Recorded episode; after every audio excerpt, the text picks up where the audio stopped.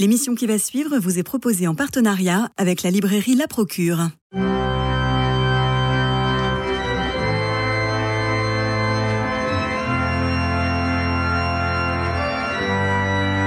Culture Club, une émission produite par Radio Notre-Dame et diffusée également par RCF. Christophe Maury. Alors Jean-François, dans les livres que nous recevons, les livres religieux, nous sommes jeudi, euh, il y a eu ces deux, deux, objets assez curieux. C'est ni une biographie, ni une agiographie, ça s'appelle Fioretti. Alors, euh, Fioretti, on pense naturellement aux 53 chapitres courts de Saint François d'Assise. Vous savez, c'est Fioretti à lui qui sont des signes de joie, de louange. Et alors, ici, ce sont des Fioretti de Saint François de Sales et des Fioretti de Mère Teresa. L'un est écrit par Gilles Jeanguenin, qui vit en Italie, et l'autre par Léo Masbourg, qui vit en Autriche. Donc, nous n'avons pas pu avoir les les auteurs, naturellement.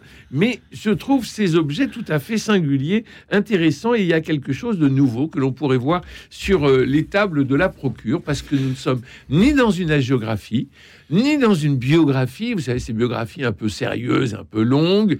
Euh, on n'est pas dans une agiographie non plus à envoyer de l'encens euh, au saint qu'il faut prier pour qu'il apporte d'autres miracles depuis sa canonisation. Non, on est dans des fioretti. Le, le, titre est très bien choisi. Effectivement, on pense forcément à François d'Assise et au film de, de Rossellini. Évidemment. Magnifique, extraordinaire même. Mais l'intérêt de ce genre d'approche, à mon avis, c'est que euh, dire, ça rend plus familier euh, le, le, le, saint que l'on peut mettre quelquefois un peu sur un piédestal, peut-être en particulier pour Saint François de Sales, parce que on sait que c'est un docteur de l'Église. Alors, Alors, il est né en 1567, il meurt ah, en 1622. Oui. Il, est, il a été donc c'était Monsieur de Genève. Oui. Il est après euh, après toute une péripétie qu'on pourra sur laquelle on pourra revenir. Il est devenu donc évêque de Genève, mais il n'était pas, il pouvait pas évidemment résider à Genève, qui était une ville protestante euh, depuis euh, le milieu du même avant le le XVIe siècle, 1537, je crois bien. Et donc, en fait, il vivait à Annecy. Mais c'était Monsieur de Genève, c'était l'évêque de, Genève. Mais ce que je veux dire, c'est qu'on a forcément devant un, un homme comme celui-là, on sait que c'est un grand, un grand monsieur. Euh, il a été donc docteur de l'Église pour au moins deux de ses ouvrages, l'introduction à la vie dévote et puis le traité de l'amour de Dieu. Euh, franchement, les Fioretti nous permettent de rencontrer euh, un homme qui est un homme euh, toujours très courtois, un homme euh, toujours très drôle, un homme qui, oui. un homme qui vit la, la, charité concrète avec tous les pauvres qu'il rencontre de manière extraordinaire. Hein. Euh, C'était pas du tout un homme confié dans son cabinet, dans son bureau. Il était en contact avec tous les, toutes les personnes et il, a, il accueillait absolument tout le monde. avec les Fioretti, je me raconte des, des, des, histoires incroyables où il, il se déshabille carrément pour donner ses vêtements à un pauvre. Euh, il enlève ses chaussures pour l'un pour un autre. Enfin, et incroyablement euh, attentif à la pauvreté au, autour de lui, en même temps qu'il préparait donc euh, ses ouvrages. Alors, euh, vous avez noté certainement à la lecture des Fioretti de Saint François de Sales, publié aux éditions d'Emmanuel, la présence permanente des jésuites. Vous savez que, alors ça, il y a juste dans l'introduction un petit peu où on parle de sa, de sa vocation, mais aussi de sa formation, puisqu'il a été au collège de Clermont, euh, en face de la Sorbonne, chez les jésuites. Euh, et vous savez que c'est là que euh, sera ensuite Molière, qui arrivera le jour quasiment de la canonisation de François de Sales, ce qui fait que euh, François de Sales va être l'introduction à la vie des votes va être très très commentée par les jésuites euh, et, ce, et on comprendra ensuite Tartuffe euh, car, car, Molière donne dans Cléante la, la, vraie voix, enfin la voix de François de Sales, c'est-à-dire la voix de la raison. Donc, il ne faut pas dire que Tartuffe est une, une pièce euh, anti-athée. Euh, euh, elle est anticléricale, mais elle n'est pas athée. Or, les jésuites, là, je, je lis page 95. Non, ça, ça, pardon, le lien avec, avec Molière, Christophe, que vous connaissez, oui. moi, je trouve ça très intéressant euh, parce que de, peu de gens l'ont fait. Peu de gens, ben oui, oui, oui. Or, c'est Molière et, et à manger du François de Sales depuis la tendre enfance. Et c'est vraiment la construction de l'honnête homme. Et l'honnête homme, l'honnête chrétien, euh, que euh, François de Sales appelle le dévot, mais c'est pas le dévot d'aujourd'hui, bien évidemment, euh, cette, cette, honnête, dévot. cette honnêteté chrétienne, puisqu'il y a des faux dévots, ce que dit François de Sales, et qui est versifié par Molière, mais ce sont les mêmes mots. de l'introduction à la vie dévote. Et ce qui est intéressant de voir, c'est le, le, le parallélisme entre les jésuites et les ignatiens et François de Sales. Je lis page 95, malgré sa fatigue et ses douleurs, il ne refusa point l'invitation des jésuites qui lui avaient demandé de venir prêcher sur la pauvreté évangélique. Un peu plus en avant dans le, dans le texte, on a il se retire 40 jours chez les jésuites. Pour faire des exercices, sûrement. Évidemment, il fait des exercices spirituels. Mmh. Donc il y a quelque chose de très, de, de- de très ignatien dans la démarche euh, de, euh, de François de Sales. Alors, François de Sales, c'est aussi une star. Mmh. Euh, parce Alors, que est-ce que je peux juste, Oui, mais, on, on anticipe un peu sur l'histoire, évidemment, mais donc il a fondé les, les visitandines. hein. Oui. Or, c'est une visitandine. euh, euh, Marie qui a, oui, qui, qui a été en fait la promot- promoteur, promotrice, on dit, oui, euh, du, de la dévotion au cœur de Jésus avec les jésuites. absolument. Il y a aussi une, un lien énorme, euh, enfin, un- incroyablement présent euh, avec les jésuites dans la suite, dans la dévotion au cœur de Jésus qui correspond tout à fait à la spiritualité de François de Sales. Ce qui est- euh, donc, donc il y a, y, a, y a vraiment euh, un trait d'union. Et alors, c'est une star. Euh, je cite, comme la renommée du saint prédicateur l'avait précédé, le tout Paris accourut pour l'entendre prêcher. Parmi les fidèles se trouvaient les plus illustres personnages de l'époque, tels que le roi et la reine, la cour, la noblesse, l'évêque de Paris et tant d'autres prélats et religieux. La foule était si compacte que le prédicateur ne put entrer par la grande porte.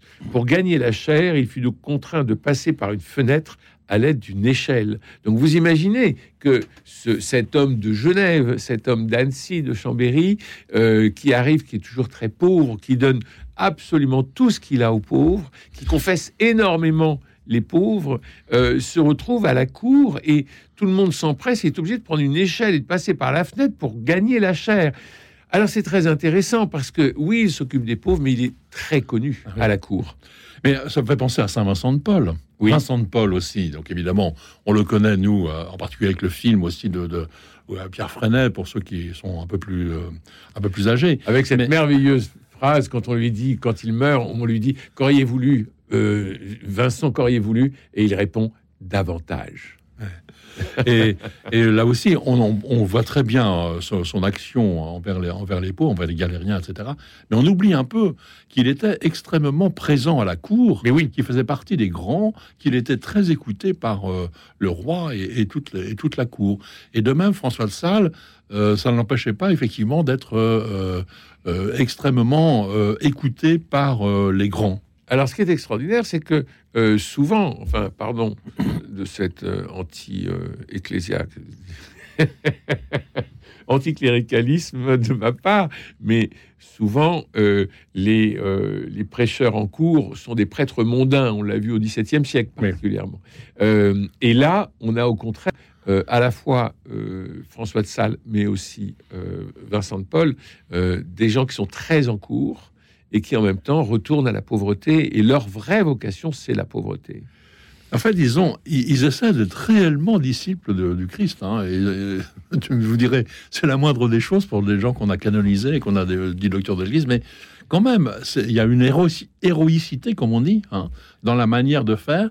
Et ce qu'il y a d'import- enfin, d'intéressant, moi, je trouve, dans ce pe- petit livre, qui est très facile à lire. Je dis ça aussi pour les auditeurs. Oui, C'est très, là pour le coup, c'est un livre très, euh, très agréable. Il y a on lit un chapitre ou deux. euh, euh, on a plein d'histoires, plein de, de- de paroles, d'anecdotes. C'est très très bien.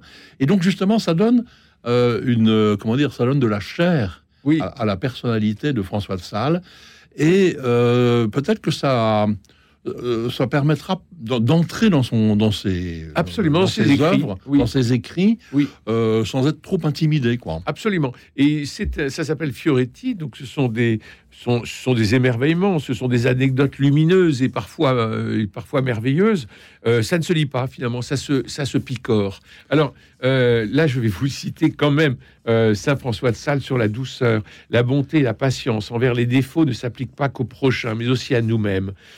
Quand même à le rappeler notre saint. Voici les conseils qu'il donnait qu'il vivait lui-même au quotidien. Au premier mouvement de colère, d'impatience et de rébellion du cœur, ramenez celui-ci promptement et doucement auprès de notre Seigneur. Lors de troubles ou de ressentiments, recourons à Dieu en implorant son secours. Lorsque nous avons commis quelque acte de colère ou d'impatience, réparons notre faute par un acte de douceur envers la personne blessée et montrons-lui un visage doux. Que notre conversation soit douce, affable et cordiale. Il faut accueillir chacun doucement, l'aider, le contenter, tant par notre façon de faire que par nos réponses. Ne jamais témoigner aucun mécontentement à propos de ce qu'on pourra dire de nous. Ne jamais se dépiter, ni contre soi-même, ni contre ses propres imperfections.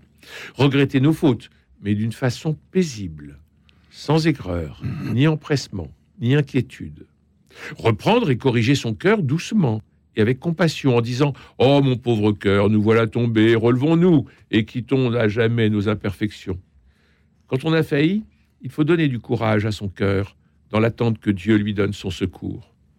Ne nous étonnons pas de nos propres chutes, puisqu'il est bien normal que l'infirmité soit infirme et que la faiblesse soit faible. Mettons tout cela devant Dieu avec une humble reconnaissance de notre misère, puis relevons-nous tout doucement. Vivre sans phare, sans hypocrisie en ce qui concerne nos actions, nos fautes et nos paroles. Être vrai et entier dans nos paroles sans les utiliser pour s'excuser ou couvrir nos défauts. Voilà donc quelques préceptes qu'il donne. Et euh, j'ai repéré euh, plusieurs euh, Fioretti, hein.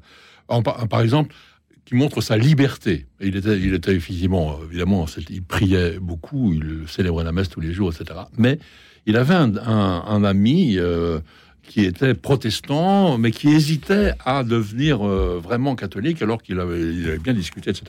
Et un jour, passant par Tonon, Ferdinand Bouvier, je, lis, je cite, se mmh. présenta chez François avec un de ces petits présents qui entretiennent l'amitié, une gâterie tolonnaise préparée avec des noix confites. François était à jeun et se préparait à célébrer la messe. Monseigneur, je vous en prie, goûtez donc ces noix. Vous direz ensuite votre messe, dit bonnement Ferdinand Bouvier. Or, à l'époque, on ne pouvait pas. Il y avait le jeûne eucharistique. Et même plus que ça. On, on, devait être à jeun depuis minuit. Et donc, euh, normalement, s'il mangeait. Le... Alors, il dit ben, Ok, pas cela, non pas cela, répondit le, prélat, mais pour, faire, pour vous faire ce plaisir, je ne célébrerai pas ma messe aujourd'hui. Un peu, un peu, un peu surprenant. Hein. C'est formidable. Et le manuscrit nous dit encore que l'extrême délicatesse de François fit une telle impression sur le cœur de l'ami Bouvier que ce dernier tomba à genoux et demanda à être reçu dans l'Église catholique. Et alors justement, cette absence, euh, cette absence de la messe. Euh, dans les entretiens, il écrit Vous avez une sœur malade un jour de fête. Elle n'a qu'un peu de fièvre, mais sa température augmente pendant le temps de la messe. Il semble que la malade pourrait bien se passer d'une compagnie auprès d'elle pour la demi-heure que durera la messe.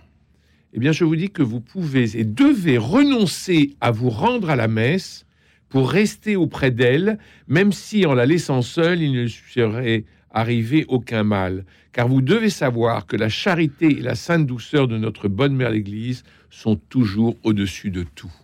Quelle liberté Dire non, ça dure une demi-heure. Eh bien, vous, cette demi-heure, vous n'allez pas à la messe, vous la passez auprès de votre sœur malade. Alors, pour euh, une des, anecdotes aussi euh, qui est euh, qui est très frappante, je trouve chez, chez lui, c'est que donc il donnait tellement de, de tout ce qu'il avait qu'il n'avait jamais assez d'argent, qu'il n'avait même pas assez de, vêtements, etc. Si bien qu'il avait un domestique qui avait la clé euh, de, son armoire et, de, son coffre. et donc, il trop. Et, donc, il, était absolument contrôlé et régulièrement, il disait, je crois qu'il disait un jour à, à Jeanne de Chantal, euh, demandez vous-même, parce que si moi je le demande, bon, je n'aurai pas l'argent parce que j'ai déjà trop dépensé cette semaine. Et donc, il, euh, quand il donnait ses habits, le soir, il, attendait le soir, il fallait que pour avoir la clé qui lui permettait de se recouvrir à nouveau. Et donc, Incroyable, non? Et donc, pour ne pas se faire engueuler par son secrétaire, un jour, il donna ses deux sous ah oui, oui, ah oui, un ah pauvre, ah en lui disant Vous ne dites rien, ça ne se verra pas, parce qu'il gardait sa vue au-dessus. Et, alors, oui, vas-y. Et alors, le pauvre euh, revient le lendemain avec les deux sous qui sont en loc en disant C'est inutilisable, monseigneur. Et alors, le, le, domestique dit Bah oui, mais. Ah oui, ça, François Salle lui dit bah, donne à son domestique, donnez-lui de meilleurs euh, vêtements. Et le domestique dit bah, J'ai donné les meilleurs. Alors, est-ce que, est que je peux lire un truc peut-être plus sérieux Oui, bien sûr, bien sûr. Parce que il, donne des conseils très précis à des religieuses qui lui disaient, mais de temps en temps, je m'assoupis pendant ma prière. Mm. Euh, et qu'est-ce que je dois faire euh, pendant l'oraison Alors, il dit, il dit ceci. Ne vous troublez point pour vos assoupissements, contre lesquels il faut lutter de deux manières. La première consiste à changer souvent de maintien au cours de l'oraison, comme de tenir tantôt les mains croisées sur l'estomac, tantôt jointes, tantôt tendues, tantôt être debout, tantôt être à genoux, sur un genou, tantôt sur l'autre, à mesure que les assoupissements vous arriveront. Et la seconde, à élancer souvent des paroles prononcées à mi-voix, semées parmi votre raison, plus ou moins rapprochées, selon que plus ou moins vous vous sentirez envahi par ces assoupissements. Il rentre dans les détails, hein, Mais oui. mais il donne de bons conseils euh, pour, euh, voilà, pour euh, sortir d'un- problème qui est effectivement peut-être... euh, De l'engourdissement, souvent par le froid. Euh, ne vous contentez pas d'être pauvre à la manière des pauvres. Soyez plus pauvres que les pauvres. Comment cela? Le serviteur est moindre que son maître. Faites-vous la servante des pauvres. Allez les servir dans leur lit quand ils sont malades. Je dis de vos propres mains. Préparez la nourriture que vous leur apporterez. Soyez leur lingère et leur blanchisseuse. Ô ma filotée, ce service est plus glorieux qu'une royauté. Donc on a cette espèce d'humilité incroyable. Et en même temps il se déplace toujours avec euh, secrétaire, serviteur. À un moment donné, euh, il doit prendre un bateau. Et alors euh, le, le lui interdit de monter sur le bateau parce qu'il n'a pas les papiers pour euh, monter sur le bateau. Alors le secrétaire et d'autres personnes vont s'occuper des, papiers pour le mettre en conformité. Quand ils ont enfin le, passeport, il peut monter sur le bateau. Alors tout le monde en veut au, au battleur. Il dit mais non, euh, moi j'ai fait mon métier. euh, lui, il a fait son métier de battleur, mais moi je n'ai pas fait mon métier de voyageur parce que j'avais pas tout prévu. Et il demande à s'asseoir à côté du, du battleur pour pouvoir lui parler des choses de Dieu. Et bon, donc c'est cet esprit très simple. Et justement, je trouvais intéressant que euh, les éditions d'Emmanuel euh, produisent cette nouvelle collection, les Fioretti de Saint François de Sales, et nous allons passer tout de suite. Alors, juste pour terminer, il a été canonisé assez vite, Oui, mais il y a une, une anecdote aussi quand même un peu... Euh, il n'a pas été canonisé tout de suite parce que précisément tout le monde l'appelait déjà saint. Oui. Le fait qu'il était, il a été canonisé, je dirais, par tous ses contemporains immédiatement, euh, a rendu peut-être un petit peu méfiant euh, les, les gens qui étaient en charge de, de- de proclamer euh, la, la canonisation. Il a mis donc 30 ou 40 ans avant d'être canonisé. et puis on attendait le miracle. Oui, et alors, oui. Et, Alors, à la et- fin, on et, donne quelques le- miracles. Je ne je me souviens plus, mais par contre, le fait qu'il soit docteur de l'Église, c'est bien plus récent. hein. Je, me Oui, souviens, je me souviens plus. Mais je ça a crois- été Je crois que c'est au 19e. euh, 1877, Voilà, c'est ça, par Pie IX. Ouais. Donc, donc sept ans après euh, le Concile Vatican.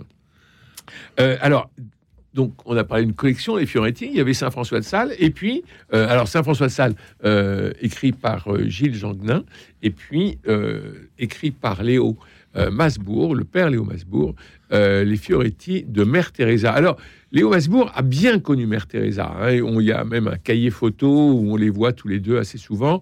Euh, il la prend en photo. Il est, toujours euh, à côté d'elle. Il va voyager.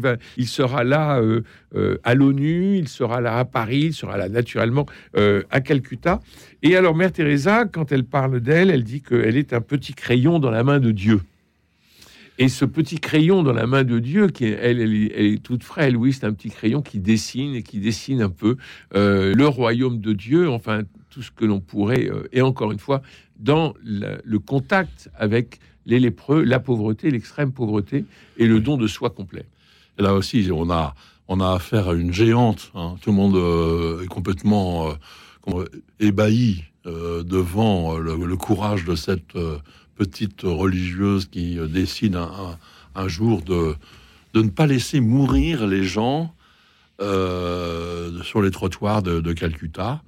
Euh, pas, sans, ayant, sans avoir d'ailleurs de, au, début de, moyens concrets. Elle n'avait pas d'hospice, elle n'avait pas vraiment de, oui, de moyens pour réellement soigner les gens tout de suite ou les, les entourer.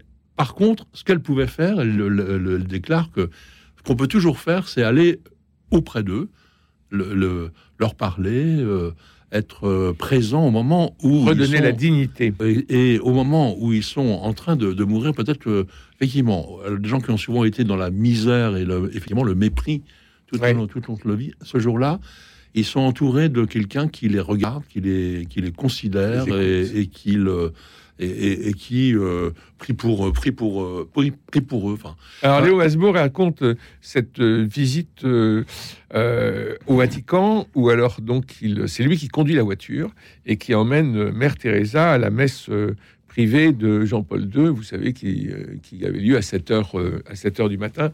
Et hum, elle lui donne rendez-vous à 4 heures du matin. Alors, elle lui dit non, c'est à 7 heures, on peut faire. Bon, alors 4h30. Non, non, c'est à 7 heures. Bon, finalement, ils partent, ils arrivent dans la cour Saint-Damas, ils, rangent euh, la voiture, et elle lui dit euh, Viens avec moi. Alors, elle lui dit Non, je suis pas invité. Alors, il y a le, colonel des Suisses qui attend à, la porte devant, l'ascenseur, euh, et il lui dit Non, vous pouvez pas monter. Et elle, alors, avec un aplomb incroyable, elle dit Si, il vient avec nous. Alors, le type ne sait pas, trop quoi dire. Ils arrivent devant les, appartements euh, pontificaux au troisième étage. Dans l'ascenseur, il y a une très belle, euh, très beau médaillon de Saint-Christophe. Et alors, euh, ils arrivent devant les portes des, appartements. Et là, il y, a le, il y a le Suisse qui dit écoutez, non, il n'est pas du tout sur la liste. alors, que faut-il dit Mère Teresa, pour qu'il soit sur la liste, ah bah, il faudrait en parler à Monseigneur Ziwich ou, euh, ou au pape Jean-Paul II, mais là, on peut pas déranger le pape, il est déjà en prière dans son, dans son oratoire.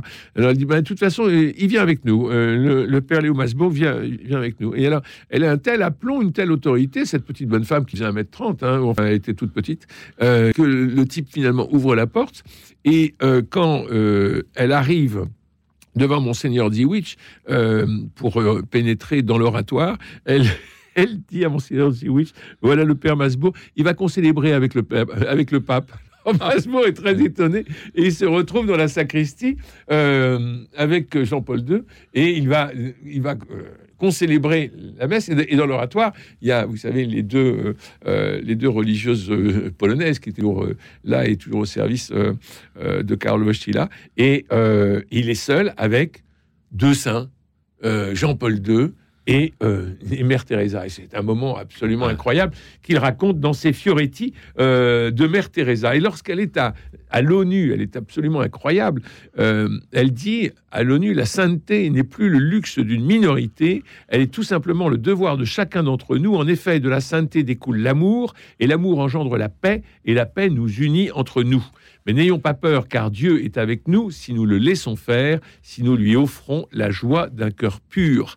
Et ça, c'est ce qu'elle dit à la tribune de l'ONU. Je ne sais pas si vous imaginez, la prière nous donnera un cœur pur. Avec un cœur pur, nous pourrons voir Dieu dans notre prochain. Et si nous voyons Dieu dans notre prochain, alors nous serons capables de vivre en paix. Et si nous vivons en paix, nous serons capables de partager la joie de l'amour avec tout homme, et Dieu sera avec nous c'est quand même extraordinaire de. On, peut, signaler aussi précisément qu'il y a un cahier photo au milieu du, livre. Qui est euh, euh, des photos. Il y en a certaines qu'on connaît, mais beaucoup on ne les connaît pas du tout. Il y en a, il y en a une qui m'a beaucoup frappé. Je ne sais pas si on pourra la regarder, mais c'est le matin. Il y a 300 sœurs dans une grande salle avec une seule pompe à eau. Oui. Et tous les matins, même effervescence, le lavage des saris à la maison mère de Calcutta.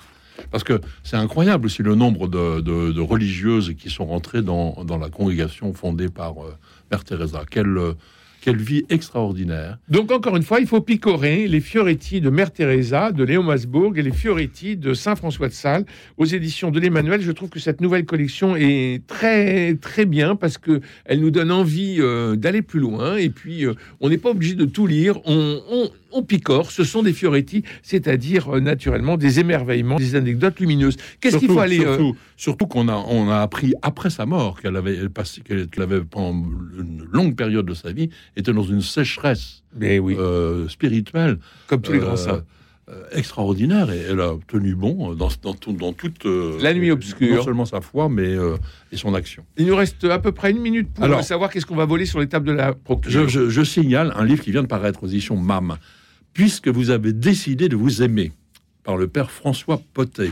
Je ne ah. sais, pas si on dit Potaise ou Poté. Poté, il vient bientôt. Il, euh, c'est conseil pour les premières années de mariage. Oui. Donc ça, c'est très intéressant parce que c'est un homme qui a accompagné énormément de, fiancés, de, de, mariés, et euh, il donne des conseils très, euh, comment dire, très enraciné. C'est pas des, des, grands conseils généraux. C'est, il, il, a, il, a rencontré énormément de, de, couples. Louis Lefebvre va le recevoir bientôt. Bon, eh bien, franchement, ça vaut, ça vaut la peine. Euh, et le titre, c'est ce qu'on dit bien sûr toujours aux fiancés. Hein. On ne se marie pas parce qu'on s'aime, on se marie parce qu'on a décidé de s'aimer. Eh bien, merci Jean-François Roth pour ces conseils. Euh, je peux, en, je peux pas, je pas euh, Non, là, le générique est déjà dans nos oreilles. On a été la, semaine prochaine. On a été très bavard euh, sur Saint François de Sales et Mère Teresa pour ces Fioretti publiés aux éditions de l'Emmanuel. merci Jean-Paul Lérine, François Dieudonné, Louis-Marie Picard et Camille Meyer pour la réussite technique de notre rendez-vous. Demain, c'est vendredi, nous irons au théâtre pour nous arrêter sur le Lucernaire, cette ruche étonnante en plein 6e arrondissement, fait de jeunesse, de curiosité et de qualité. Benoît Lavigne et Karine Qui animent le lieu nous en parlerons. Attention, il fait froid, prenez soin de vous et des autres, je vous embrasse.